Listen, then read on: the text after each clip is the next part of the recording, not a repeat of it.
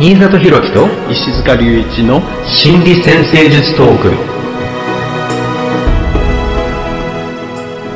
このポッドキャストでは先生科の皆さんに役立つ内容をざっくばらんにお話ししていきます。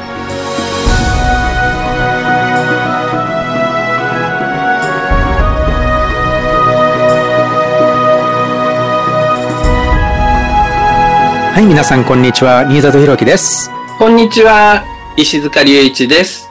よろしくお願いします。よろしくお願いします。はい、今回は2024年の天体の動きというテーマでお送りしていきたいと思います。はい。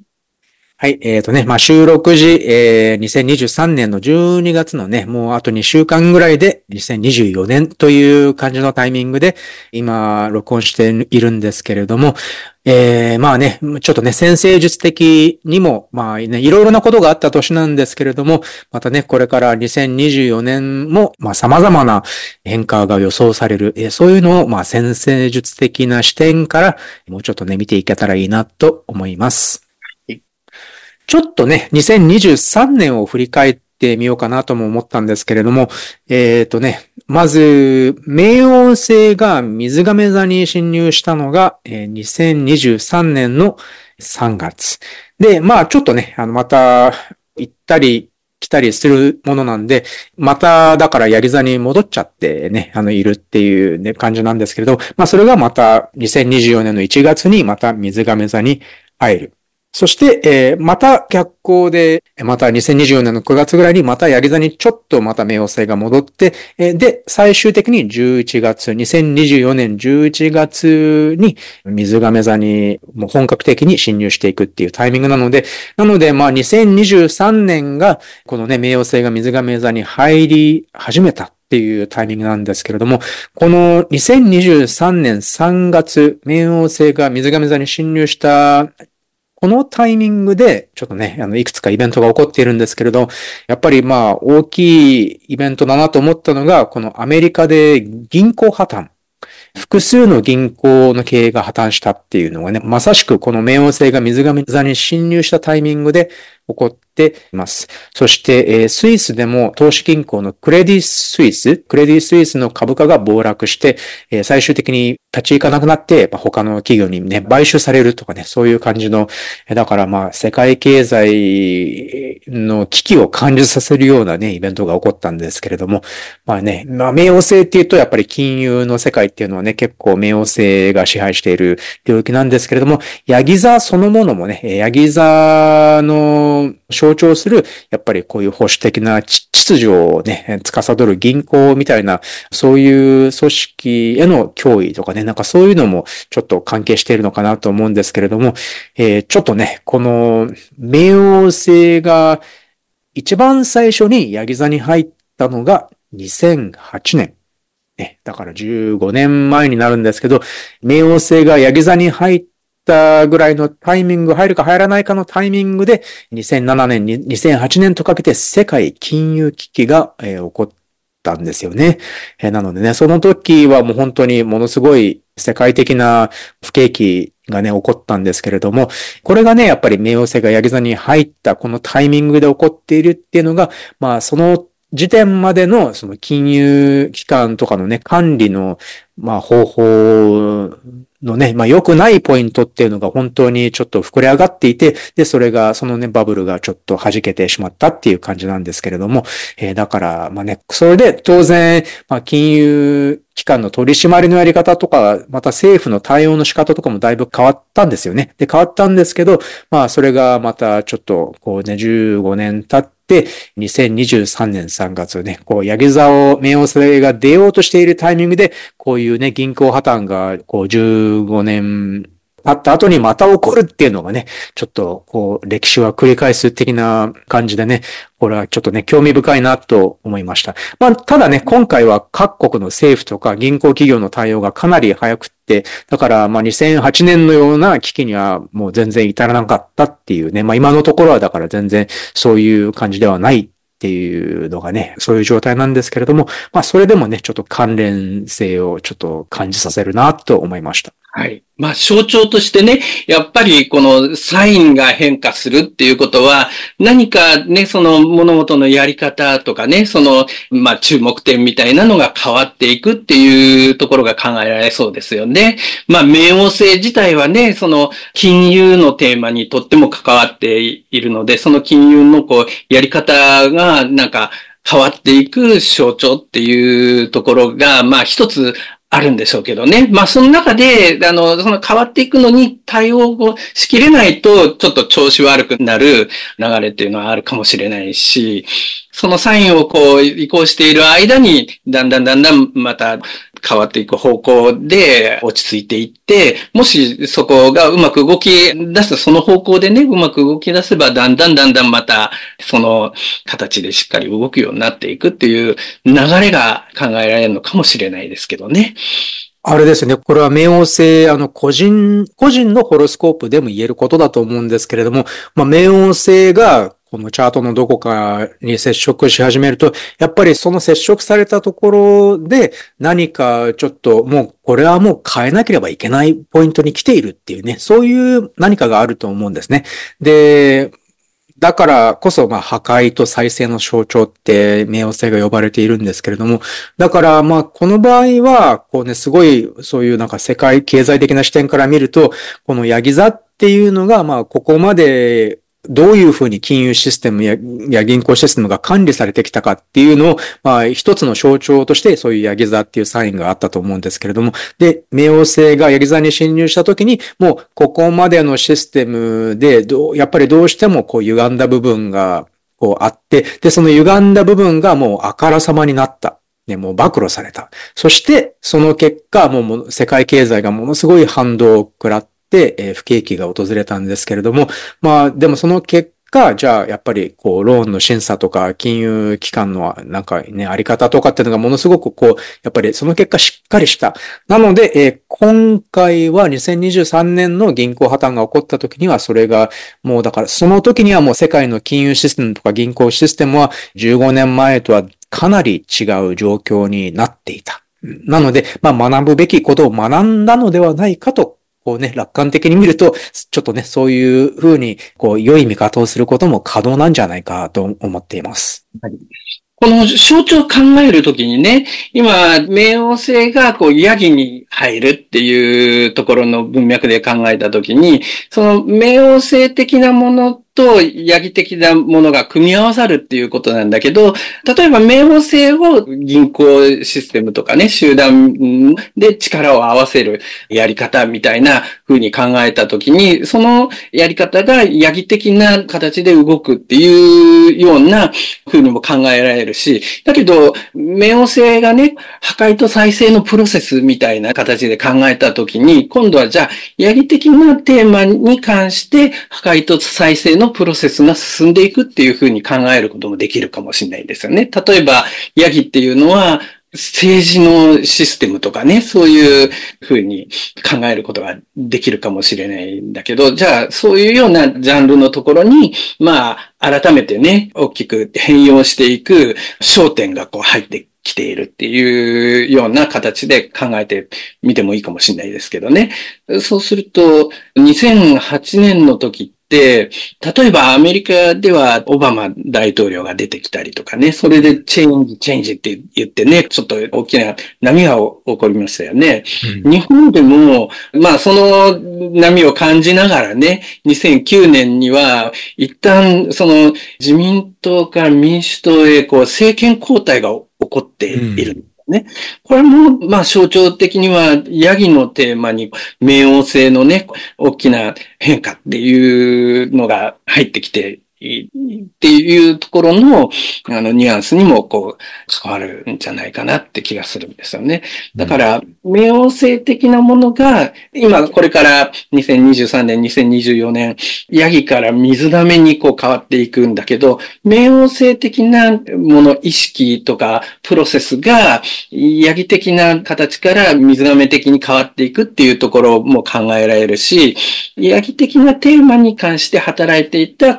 破壊と再生の変容のプロセスっていうのが、今度は水亀的なね、分野、水亀的な焦点で働くようになっていくっていうふうに考えることもできるかもしれないですね。まあ、いろんな視点でね、注目をしてみるといいと思うんですけどね。複雑ですよね。この、今ね、おっしゃっていただいた二つの考え方がね、こう、だから、名誉性そのものを、そういう金融機関のあり方、またはなんかお金のあり方っていうふうに考えると、まあ、ヤギ座的なプロセスっていうのは、まさしくね、政府とかが、こう、このね、お金のあり方をコントロールする。えー、うん、まあ、実際にその通りなんですけれども、やっぱりそういう中央にそういう、まあ、大企業とか政府とかがあって、その中央の権力を持つ人たちが、やっぱりお金の流れ、お金のあり方っていうのをコントロールする。っていうのが、まあ、実にヤギ座的なんですけど、だからそういう見方で考えると、冥王星が水亀座に移った時、じゃあ、今度はじゃあそのお金とか金融機関のあり方っていうのがちょっとだから水亀座的になって、シフトしていくのだろうかって考えると、まあ、ちょっと想像しがたいんだけど、っていうことは、じゃあお金とかへの影響する能力っていうのがそういう中央集権的じゃなくなってくる、そういう要因が存在するのだろうかってね、考えさせるんですけど、まあ、そういうふうに考えると、やっぱりちょっとね、考えたくなるのは、なんか、そういう、なんかブロックチェーンとか仮想通貨みたいなのがあって、これが政府のコントロールを超えたお金のシステムだっていうふうに、ちょっとね、まあ危険視されてるっていうのもあるんだけど、でも実際にだからそういうふうに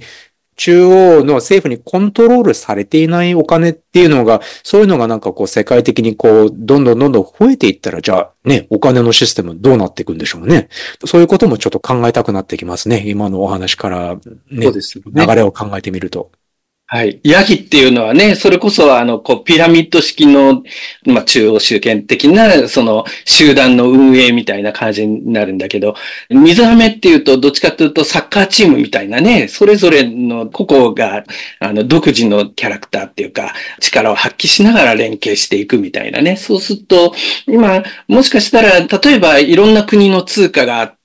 その中で主要な通貨があって、まあ、階層的にね、ここが強くて、その次ここが強くてみたいな、そういう力関係みたいなのがあったのが、もしかしたらその、それぞれの通貨が独自のね、力を発揮しながらね、その力の変化みたいなのが、よりランダムになっていく。行ったりとかね。まあ、分散していくっていうことですよね。集中している電力がね。はい、はい。まあそこに仮想通貨みたいなものが入ってくるとね、そういうようなイメージも結構ね、えー、うん。まあ、ちょっとこれは怖い想像なんですけれども、まあ、今はだからアメリカドルがね、あの世界の通貨をちょっとね、コントロールしているって考えておかしくないんじゃないかと思うんですけど、ただ、もしだからこのアメリカドルが、そのなんかね、世界経済の中心じゃなくなったらどうなるのかっていうのがね、なんか、こうね、例えば中国の力がこう、あまりにも大きくなっていって、で、なんかこうね、アメリカドルの力をこう、脅かすぐらいになってきたら、じゃあどうなるのかとか、なんか、なんかね、そういうことも考えさせられて、だから、もしだからここでね、まあやっぱり不景気とか大暴落とかいろいろ、やっぱりどうしてもどこかのポイントで必ず起こらなければいけないので起こると思うんですけれども、そうなった時にだから、このアメリカの現在の世界的なポジションっていうのがこう変わっ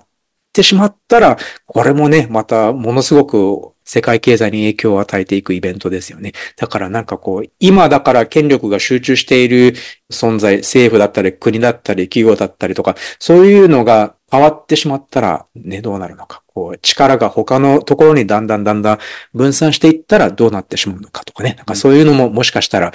この2024年に入ってから多分2044年かな ?2044 年ぐらいまで冥王星が水亀座にいるんじゃないかと思うんですけれど、だから今後20年間ぐらいの間でね、なんかそういう変化が起こってもまあおかしくはないんですよね。うん。そうすると、あれですよね。まあ、変化、安定から、まあ、ちょっと変化の多い時代っていうようなね、ところもこう想像できそうですよね。まあ、これは金融っていうこと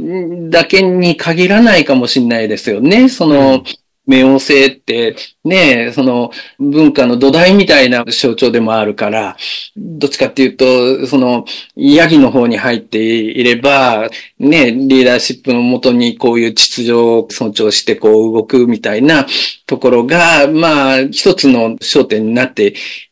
いたのかもしれないけど、それが今度水亀の方にこう移っていくので、それぞれの個性をこう尊重してっていうような形の集団のこう、運営の仕方みたいなところもそんな形で。まあ、集団って言ってもいろんな次元の集団がありますよね。うんそうなると、冥王星ってそういうところに、いろんなところに浸透しながら、まあ少しずつでしょうけどね、まあ変化していく。まあ、やっぱり冥王星がじゃあそのみんなで力を合わせて何かを行うっていう象徴だとすると、まあ、ヤギ座っていうのはもちろん、なんか組織化して、うん、それこそピラミッド的にね、組織化していくんだけれども、でもそれが、その力を合わせるやり方が、じゃあ水亀座的になっていったらって考えると、まあやっぱり、うん、当然、会社とかグループのあり方っていうのがやっぱり変わっていくっていうのもあるかもしれないし、うん、なんか世界的に、まあね、リモートワークとかね、いろいろそういうトレンドがこうね、パンデミックの後に始まってきたんですけれども、なんかね、そういうのがまた、こう、水亀座の時代でも、だんだんだんだん、こう広がっていったとしたら、距離が、物理的な距離が関係なくなってきたら、じゃあどうなっていくのか。まあね、実際にそうなっている職業とかも結構、もうね、今の時点でたくさんあるんですけれども、まあそれがもっともっと加速していったら、国境を越えてビジネスが発生していって、まあ今もそうだからね。うん、でも、まあなんかあれですよね。なんかベトナムとかインドとかはもう昔からだけど、なんかちょっとだからそういう労働力が安い国に事務所を作って、チームを作って、で、それが普通にアメリカとか別の国で活躍することができるようになっている。一つの会社として機能できるようになってきている。だとすると、お金の流れっていうのもやっぱりどんどんどんどん分散して、国際的に分散していくっていうのが考えられるから、なんかね、そういうのも流れとして普通になっていくのかどうか。はい。この、えっと、2020年の時にグレートコンジャンクションっていうのが起こって、で、その時に改めてね、こう注目された、これはグレートコンジャンクションって木星と土星のコンジャンクションがどんなエレメントでね、起こるかっていうのが、まあ、だいたい200年ぐらいの間ね、あるエレメントでずっと起こっていて、で、そういう長いサイクルっていうのが変わっていく。それは地から、風への焦点が変わっていくっていう流れ、これグレートミューテーションっていう言葉でね、認識されていたんだけど、まあ、それ2020年のグレートコンジャンクションのところでね、改めて言われたんだけど、これは、まあ200年ごとの流れっていうような形でいくと、まあ最初に風にこう入ったのは1980年ぐらいのところなんですけどね。うん、だから、それこそ情報化社会っていうような形でね、言われていくような流れの中でね、最初風に入ってきて、で、2000年のところで地に戻って、うん、改めて2020年のところで風に入って、で、しばらく風の方で続いていくっていうような形になって、移行していくっていう。で、これは200年ぐらいのサイクルの中での地のエレメントから風のエレメントへの変化みたいなね、うん、形の大きな流れみたいなところがあるわけですよね。で、これは、だから200年前っていうことは、それこそ産業革命が起こってね、で、地球上で、まあ、経済的なところに注目が行きながら発展していって、まあ、その中でね、いろんな産業が出てきては、あるいはいろんな、あの、公害とかそういうのもね、起こって、ね、うん、でも物質的な側面では、とっても発達してきた流れがあって、たわけですよね。で、それが今度は風の協調の時代に入っていくっていう、その大きな流れがあるたわけですよね。でも、それは2020年のところで区切って切り替わるわけじゃなくって、少しずつ地の方の強調から風の方の強調にこう変化していくみたいな、そういう象徴の変化だったんだけど、今、まさにね、冥王星はその後23年まで、24年もちょこっとまだヤギにいるわけだから、冥王星の次元ではまだ地の方に焦点がありながら、でもここで本格的に冥王星も風の方に移行していくっていう動きがあるわけですよね。だから、その風の方に移行していく動きが、ここで結構また活性化していくっていうところをね、注目をしてもいいかもしれないですよね。うそうですね。うん、はいなんか、こうね、風のエレメント、水亀座とかってね、こうお話ししていくと、やっぱりこうね、この AI ブームについて考えたくなるんですけれども、うん、特にね、まあ2022年の暮れに、まあね、チャット GPT っていうチャット AI がなんかいきなりね、もう世界的に有名になって、あ、これは全然別物だっっていう認識を受けたから、もうさらに AI ブームがね、このわずか1年で大きく加速していて、で、そこからもう、まあやっぱり Google とかもね、慌てて開発し始めて、で、でも本当に市場にたくさんの AI ツールがこう出回るようになってきているので、これがね、私から思い返してみると、こうちょっとね、90年代後半のドットコムブームとかっていうのをね、彷彿とさせる流れだなって思って見てるんですけど、だからこれからどんどんどんどんたくさんの AI ツールが出てくる、いろいろな用途のために専門的に開発された AI ツールっていうのが出てきて、どんどんどんどん市場に溢れてくる。これがだからもうちょっとね、今がこう、そういうゴールドラッシュ的な感じでね、ものすごいたくさんのツールが出てき来ますよっていう、そういうのを予測させれるんですけど、まあただ、この、ドットコムブームの時にもそうだったんですけれども、しかもこのね、冥王星が水亀座へ侵入するっていう、そのサインの変わり目っていうタイミングなので、多分ね、何らかの暴走が起こるんじゃないかってね、そういうふうにあの私は考えてるんですけど、だから、ちょっとね、その AI ブームが講じることで、その使い方とかかもしれませんけど、何らかの暴走が起こって、それがまた大きな反動を生んでしまうとかね、そういうようなこともちょっとね、想像できるのかなと思います。まあ、なんか2024年にそれが起こるのかとか、ね、2025年なのか6年なのかとかそういうのはわかんないんですけど、ただ、こうね、歴史は繰り返すというふうに考えると、なんかね、この AI フィーバーみたいなのがこうね、少しずつ少しずつ、もうだから、今もう全速力でこういうね、開発ブームが起こってるんですけれども、なんかね、そこからまたちょっと何らかの、え こう、冥王星的な、こう、破壊のイベントみたいなのが、に繋がっていってもおかしくないんじゃないかなって思います。なんかね、最近ちょっと気になってるのがね、この、えっと、ダリっていうのかな、そのダリっていう、そういうソフトがチャット GPT と組み合わせて使えるようになって、で、そのせいでチャット GPT が、これ有料版なんですけど、まあ、映像を作れるようになったっていうね、まあ、あの、お望みの映像を AI が作ってくれますよっていうサービスなんですけど、だからそういうふうに、まあこれはもうチャット GPT t に限ったことじゃないと思うんですけれども、まあ、AI で、じゃあ好きな画像が作れるようになっていくっていうね。で、えー、そこから、多分、だから、だからものすごいリアルな画像とかっていうのが作れるようになってくると、今度はね、じゃあ何が本物なのかっていうのがね、ちょっと分かりにくくなってくるような、そういうような感じの流れっていうのも出てくるのかなと思うんですよね。だから AI がこう画像を作る AI が文章を書いてくれるとかね、そういう風になってきて、で、だんだんだんだんそれが、なんか今はまだ稚拙なんだけど、でもだんだんそれがリアルになってくるっていうか、なんかもう稚拙なレベルは今超え始めている。だからチャット GPT が世界的にちょっと注目を浴びているんですけど、だからそういうのがだんだんだんだんこの1年でリアルになっていって、で、どうなるのかってちょっとね考えてみると、なんかね、あの、例えば、例えばですけど、うん、なんかこれを犯罪用途に使うっていうことも非常に簡単だと思うんです。例えばね、うん、なんかすごく古いんですけど、なんかオレオレ詐欺とかありましたよね。で、こういうのが、じゃあ、頭のいい人たちが、じゃあ、システム化、まあ、あの、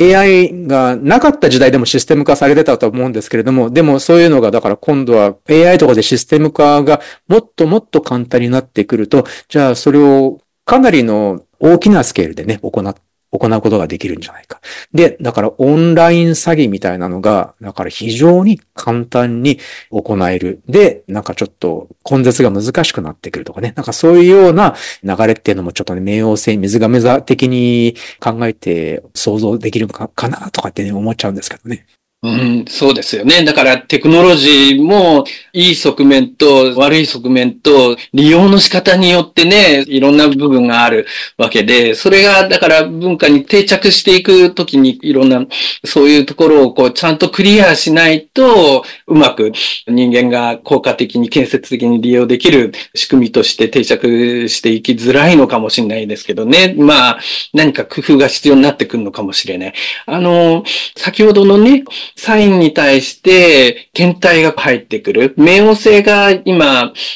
回答再生みたいな形で入ってくるっていうところで、今、水亀のテーマがね、テクノロジーっていう、テクノロジーの分野っていうふうにこう考えたときに、そこに冥王星がこう入ってくるっていうところを、一回その根本からこう見直して、こう組み立て直していくっていうようなプロセスがね、一つ進んでいく様子っていうのかな。それを考えてもいいかもしれないですね。例えば、あるサインに土星が入ってってね、その土星がこう2年半ぐらいで通過していく時って、結局そのサインのテーマについて、うまく働いていないところをダメ出しして、だから一回その、例えばある業界みたいなところを象徴するサインにこう入ってきたところで、その業界が一旦うまく機能しなくなって、で、そこでこう頑張ってね、その問題を取り組んでしっかりさせて、で、土星がこう、去る頃には、さらにしっかりしたものになって変容していくみたいなね。これ、えっと、2000年代の初めの頃に多分ね、IT でバブルが弾けて、うん、一旦こう収まった時の流れって多分土星が双子かなんかに入ったのかな？で、ね、テクノロジーの応用のところにこう入ってみたいな流れがあったんですけど、でも冥王星のところになると、まあ冥王星もっと期間長いので、だから、なんていうのかな、その、もっともっと多くの人々にしっかり文化として浸透させることができるような状態に洗練するためのプロセスみたいなね。それは安易にね、そういう人を騙すようなことに使えるようなものだったら、多くの人は安心して使えないわけだから、うんそういうところをどういうふうにするとかね、そういうのもちゃんといろいろね、えー、まあ、それはだから、そういう使い方をする人が出てきて、それに対してこうしなきゃ、ああしなきゃっていうのをね、努力しながらみたいなプロセスがあるんでしょうけどね。うんそうやってテクノロジーを洗練させて文化に浸透させていくみたいな流れも、この、まあ、約20年ぐらいですよね。中でね、考えていってもいいのかもしれないですよね。そうだね。うーん、なんか、ほら、今、なんかウィキペディアとかありますよね。たくさんのボランティアが、こう、たくさんの時間をかけて、正しい情報を、なるべくたくさんの正しい情報をっていう感じで、こう作ってくれているっていう、なんかね、巨大なプロジェクトなんですけれども、なんかね、こういうのになんか例えば AI が書いた文章とかが入ってくるとね、なんか、もしかしたら、ひどいことになるんじゃないかとかね、また、なんか、ちょっとね、嘘の情報とかが入ってきたりしてね、なんかそういうのもちょっと気になるので、そういうウィキペディアレベルのプロジェクトを簡単に作れるような時代が来ているので、そこでまたちょっと質の低い情報とかっていうのがこうたくさん出てくるとか、そういうのもなんか困っちゃうなっていうように思うんですけど、だからなんかそういうのもね、じゃあどういうふうにそうならないように頑張っていくのかとか、なんかそういうのももしかしたら、まあみんながテクノロジーの恩恵を得られるようにそういう、なんかその悪い側面っていう、暴走してしまった歪んだ側面みたいなのを、どういうふうにこう破壊していくのかとかね、なんかそういうのも考えるのかなと思います。うん。あとは、そうですね。ちょっとね、細かい動きになるんですが、水星、金星、火星。この3つの動きの速い天体が、水亀座に侵入するのが2024年の2月となります。で、まあ、冥王星も含むこの4つの天体が水亀座に入ってている感じのタイミングなので、だからこの2024年2月の時点で、水亀座の最初の度数がかなり活性化するという感じに見ていいと思います。なので、これは個人の出生図の話なんですけど、個人の出生図では不動級、の0度とか1度あたりが特に活性化すると考えていいと思います。なので、まあ皆さんのホロスコープの中で、不動級、大牛座、獅子座、サソリ座、水亀座の0度1度あたりに天体を持っている人たちは、この2月のタイミングで結構活動的なんじゃないかなっていうふうに思います。なんかね、新しい動きが起こるというふうに考えてみてもいいかもしれません。基本的にあの、2020年の時のグレートコンジャンクションがね、不動産員のこの0度のところで起こってるから、だからこの20年間の不動産員の0度のあたりっていうのは、あれですよね、20年くらいのテーマにはなっているので、もうすでにそういうところで強調されている部分ですけどね。で今、この冥王星が水亀に移ってくるところで、2023年の3月もそうだけど、24年の1 1月の後半のところで冥王星が入ってきて、それで2月そこに個人天体があって、あの、とっても改めて強調されるみたいな感じですよね。うんなのでね、ちょっとね、ご自分のホロスコープをこう、頻繁にチェックしている方は、じゃあ、この2月のタイミングにね、ちょっと注目してもらうといいんじゃないかなと思います。何か計画するんだったらね、こういうタイミングで計画してみるのも面白いんじゃないかなと思います。あとは、もうちょっと大きなゆっくりした流れなんですが、2024年は海洋星がお羊ポイントに到達しています。はい。えーお羊ポイントというのは、お羊座0度、または活動級の0度というふうに言われているんですけれども、まあ、この場合は、え、海王星が魚座29度まで到達しています。なので、まあ、お羊ポイントっていうのは、まあ、だいたい1度半ぐらいのオーブなので、まあ、もう、魚座29度の時点でもう、お羊ポイントに入っているっていうね。オーブ以内に入ってきてる、そう、オーブ以内に入っているっていう考えます。うん、うん。なので、2024年の半ばあたりに特に海洋性がこの29度、魚座29度のポイントで、まだお羊座0度までいかないんですけど、だけどもうこの時点でお羊筋ポイントにはもういるよっていうね、そういう感じのところなので、で、特にちょっとね、注目してみたいのが、7月なんですけど、7月にこれ、海洋星が魚座の29度55分まで行きます。29度55分。だから、もうだから、もうお羊座0度ですね。もうほとんどそういう状態なんですけど、まあでも、かろうじて、ね、かろうじて5分前で29度55分で、ここで停止、ステーションして、で、逆行していきます。なので、この停止ステーションのタイミングっていうのがね、先生術ではもう、この瞬間に動かないで、そこにじっと止まっているっていう意味で、この天体の影響っていうのがものすごく強力になるよって考えるんですけど、だから、まあ、海洋性は非常にゆっくり動くので、このね、7月いっぱい、えー、まあ、もうちょっと広げてね、6月とか7月の時点でもうほとんどね、停止ぽい状態なんで、だからこの2024年の半ば、6月、7月ぐらいに、海洋性のエネルギーがお羊座で非常に強く表現されると考えていいと思っています。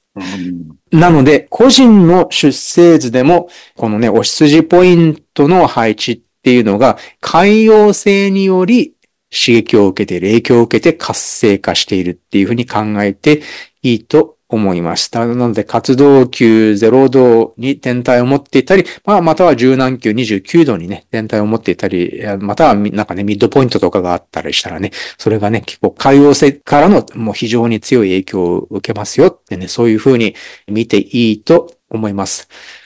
ただ、こう、マクロのレベル、もうちょっとね、大きなレベルで見ても、この海洋性がお羊ポイントでこういうふうに停止するっていう、そういうのはね、かなり強い象徴的な意味を持っていると思うので、なのでね、まあ、この2024年半ばのあたりで、ちょっとね、海洋性的なイベントとかが起こってもおかしくないかもしれないし、なんかちょっとそういうふうに考えてるんですけど、だからまあ、海洋性のテーマについてね、ちょっと考えてみるのもいいのかなって思ったんです。海洋性というと、まあちょっとね、悪い方から言うと、なんかこう、現実と、こう、幻の見分けがつかなくなる。っていうね、なんかそういう象徴が、まあ、いわゆる夢とか幻の象徴でもあるので、だからそういう感じになりやすい。で、まあ、ここでね、さっきの AI のお話とか、AI で映像とか文章とか全部作ることができる。で、何が真実で何が嘘なのかが分かりづらくなってくるっていうね、そういうこともちょっとお話ししてたんですけど、だからもしかしたらね、そういうのを象徴するような出来事がちょっと起こってきてもおかしくないかもしれない。で、もうちょっと良い表現を考えていくと、まあやはり海洋性っていうと、もう映像そのものを意味している天体でもあるので、まあやっぱりそういう画像、映像とかを作れる AI がこう発達してきて、で、一般の人たちにもう使えるようになってくる。で、だんだんだんだん、こうね、一年でもっともっと高性能になっていくと思うんですけれども、で、その結果、当然、かなり多くの人がそういうクリエイティブな表現を見つけていくわけですね。この新たなツールを使って。なので、当然それを象徴するような出来事が起こっても当然おかしくないっていうことで。だから、まあね、クリエイティブな表現がこう新たな領域にするとかね、そういうような感じで見ていくのもありだと思います。うんその想像力とかね、ファンタジーとかね、そういう力がとっても強まりそうですよね。うん、だからそれが個人個人のね、その人生を豊かにしてくれる側面もあるかもしれないし、だけどね、いろいろ騙されたりとかね、そういうようなところで混乱したり困惑したり不安になったりとか、そういう方向も考えられるのでね。だから、このエネルギーをとっても注意深くね、動かしていく必要があるのかもしれないですよね。うん。うん、だから、なんかこう、嘘のニュースとかね、ちょっと気をつけてみたいポイントかなと思います。うん。ね、お羊ポイントだからね、その世の中をこう、ぐんぐん動かすところにそういうエネルギーがこう、ボンって出てくるわけですよね。うんまあ、ちょうどそのあたりって、来年は、2024年は、それこそ、いろんな国でね、トップ大統領を決めるとか、首相を決めるとかね、そういうような動きが予定されているようなところでもあるから。で、そうするとそれに向かった動きの中で、何かね、この可用性の強調っていうのはどういうふうな形で働くんだろうかとかね。いろいろちょっと、まあ考えさせられる。考えさせられますね。ねうん。だから、こう、競争相手を蹴落とすために、こうね、うん、こう、フェイクニュースとかを流すことができるとかね、そういうのも簡単になってきますから。で、そういうのをなんか、一人二人じゃなくて、たくさんの人がそういうことをすることができるようになってくると、また、そういうのを考えさせられるようなイベントが起こるかもしれないっていうことですね。うん、うんまあでも、やっぱりそういう、こうちょっと良くない表現っていうのも必ずあると思うんですが、でも当然良い表現というのもね、期待していいと思うので、まあ個人的なレベルで言うと、やっぱりこの海洋性のエネルギーをね、どちらかというと、まあこれからの、まあインスピレーションね、大きなインスピレーションを得るっていうね、あの、クリエイティブなインスピレーションを得るっていうことに使えばいいと思うし、で、また今後やっぱり時代が変わっていくので、個人的なレベルでも、じゃあこれからの新しい時代でどういうふうにね、自分の、まあ仕事だったりビジネスだったりっていうのをこう成長させていきたいか、または個人的にもどういうことを学んで、ね、成長していきたいかっていうね、そういうのを考えるインスピレーションにしてほしいと思いますね。うん。ちょうどね、この可用性お羊ポイント、まあ、この時はお羊座には入らないんですけどね、でも入るギリギリのところに行く。うん、で、冥王星はもう水亀に新しいサインに入って、で、まあ、海王星も翌年25年にはお羊に入り、天王星もね、またサイン変え双子にね、大牛から双子に変わる。この遠い方の天体が次々とね、サイン変っていって、サインのこの境目のところでうろうろしてるんですよね。うん、だから、まあ、ちょうどそのあたりのところで、例えば木星とかね、あるいは土星、来年、2024年はこの木星がね、その天王星とか海王星とか冥王星とか、それぞれにね、触れながら、サインのこの境目のところで活性化、一緒に活性化させていくみたいな動きがあったりとか、そして2025年のところで今度土星が解放性とコンジャンクションっていうことは、冥王星、天王星とセクスタイルになったりしながらね、木星、土星も連携してね、そのサインの境目のところを強調していくような流れが、ここ数年の間続いていくのでね、うん。変化っていうところの強調みたいなのが、ちょっとね、数年続く流れになってきているっていうところをね、注意をしていくといいかもしれないですよね。それに、こう、関わるような、なんか、いろんな動きがね、ここでは起こっていきやすいようなニュアンスがありそうですよね。うん、そう、そう、本当にそうですね。この2024年から2025年、6年ぐらいね、もう本当にこの天体がサインを超えていく、ね、境界線を超えていくっていうイベントがね、立て続けに起こっているので、社会的にもやっぱり大きい流れがあるだろうし、個人的にもやっぱりちょっとね、そういう時代がもう一つ変わっていくような動きがあってもおかしくないなと思います。これは、えっ、ー、と、これで最後かな？最後のポイントかなと思うんですが、ちょっとね、希望を感じさせるコンジャンクションなんですけど、今ね、おっしゃっていただいたものの一つで、2024年4月、天皇星と木星のコンジャンクションがあります。うん。うん。でね、この天皇星と木星のコンジャンクションっていうのは、まあ、なんか個人的なトランジットとかで起こると、やっぱりこれもちょっとね、結構いい感じで、まあやっぱりね、木星の激化っていうことで、結構いいレベルで、こう、成功したりとかね、なんかちょっと、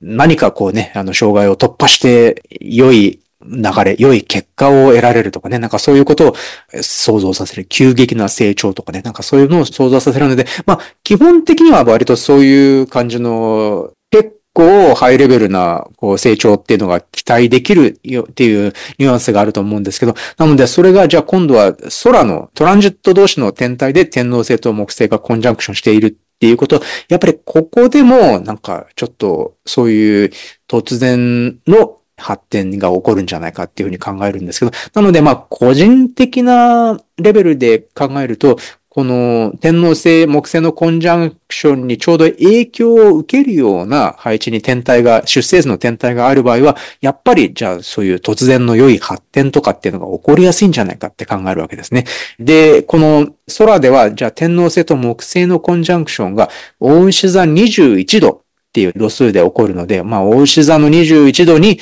天体があれば、やっぱりそれは当然影響を受けるだろうし、まあ、大牛座に限らず、特にね、不動級の、まあ、21度前後に天体がある場合は、やっぱり活性化すると思われます。大牛座、獅子座、サソリ座、水亀座の、まあ21度だけど、まあね、応募はまあちょっとね、いや、ちょっと1度とか2度とかで考えていいんじゃないかと思うんですけど、不動級の21度前後ぐらいに天体がある場合は、この天皇星木星のコンジャンクションの影響が強いので、2024年4月、ちょっとね、また何かね、良い、なんかよく活用できるんじゃないかなというふうに思っています。ちなみに、このね、サビアンの度数でね、大志座の21度を見てみると、荒れた海の上を飛ぶ白い鳩っていうふうにね、和訳できると思うんですけれども、まあね、こういう荒波の上をね、白い鳩が飛んでいく。つまり、まあちょっと世界はカオスな状態でね、いろいろ荒れている。または、こう自分の周りではちょっとね、いろいろ荒れた環境があったりしても、でもその上を飛んでいく白い鳩。なのでね、だからちょっと、だからそのカオスに飲み込まれずに何かね、飛んでいける。何かそういう希望を感じさせるような良い展開が起こるとかね、そういうことが期待できるんじゃないか。っていうふうにね、ちょっと考えてみます。はい。まあ、そういう意識を持てるといいですよね。あの、木星、天皇星って、じゃあ、集団の立場からしてみるとね、その、今までのやり方を変えていくような強い力みたいな形で、こう、イメージできるので、そうすると、集団自体の立場からするとね、まあ、なんか、変化をしていく、変化させられる方、あるいは、ちょっと、求心力が落ちていく、そのね、ニュアンスっていうのが出るかもしれないけど、個人個人がどっちかっていうと、そういうところに縛られずに自分を表現しやすくなるみたいなね、そういうイメージかもしれないですよね。だから、まあ、うまくそのエネルギーを利用しながら自分の建設的な成長の焦点を作っていけるといいですよね。うんという感じでね、いくつかこう気になる天体配置のポイントをね、2024年の動きとして挙げてみました。ちょっとまとめてみると、まあ、ちょっと大きな視点では、やっぱり2024年は境界線の年で、冥王星がヤギ座の古い秩序と水亀座の新しいルールのね、この狭間でちょっとね、こう揺れているような感じで、だからまあ、不必要になってしまった保守的な慣習を捨てるっていうのも考えてみてね、個人的に意味があるかもしれませんし、また新たな新しいルール、新しい展開の可能性、新たな方向に進むために何かね、こう捨てたり破壊しなければいけないものもあるのかなって考えてみるのも大きな視点で見るといいのかなって思います。で、まあ、細かい動きでは、このね、個人天体3つが冥王星に加えて水亀座に入ってくるのが2024年の2月なので、まあね、このタイミングで不動級0度1度あたりが活性化するので、ちょっとね、個人レベルでこう考えてみていい、注目したい2月かなと思います。さらに、えっ、ー、と、4月、2024年4月に天皇星木星のコンジャンクションが、特に不動級の21度を活性化させるので、えー、活用してほしいなと思います。さらに、えっ、ー、とね、半ばぐらい、2024年の半ばぐらいに、6月、7月ぐらいに、特に海王星がお羊ポイントで、えー、強力なね、ステーションを、なので、強力な影響を発揮するので、ここでやっぱり個人の出生図でもお羊ポイントの配置が活性化する。海王星的なテーマと一緒に考えてほしいなって思います。まあそういう感じかな。うん。で、まあ最終的に冥王星が水亀座に入ってくるのが11月、ね、2014年11月になり、そこからまあ20年間本格的に冥王星水亀座の時代に入っていきます。はい。だから、24年の前半はね、とってもこの新しいルールの方に、ぼってね、こう、行く勢いがつきそうな感じがありますよね。うんうん、で、中頃後半のところは、冥王星一旦9月から11月のところ、ヤギに戻るんですよね。うん、そして、ちょっと、土星冥王星のね、組み合わせは改めてね、ちょっと意識するような段階がありながら、水亀の方にまた進んでいくみたいな流れがね、考えられそうですよね。うんという感じですね。うん。なので、まあね、この数年のね、ヤギ座のテーマというのも、まあ、振り返る最終的なチャンスだとも考えることができますし、また、これからの未来に向けて大きく、まあ、イメージを膨らませて、まあ、ぜひクリエイティブな形で皆さんご自身の人生の発達に活かしてもらえればね、とてもいい年になるんじゃないか。とてもダイナミックなね、動きの大きな年になるんじゃないかなって、そういう予感を感じさせます。まあね、こういうふうにね、ちょっとね、先生術の大きな流れを感じながら、皆さん個人個人ね、ご自身の人生の発達に役立てていただければとても嬉しいです。今回はじゃあこういう感じになります。またね、今年1年、ポッドキャストを聞いていただき、本当にありがとうございました。またね、来年も新しいプログラムをね、作っていきたいと思いますので、また来年もぜひ聞いていただければ幸いです。今回も聞いていただきありがとうございました。どうもありがとうございました。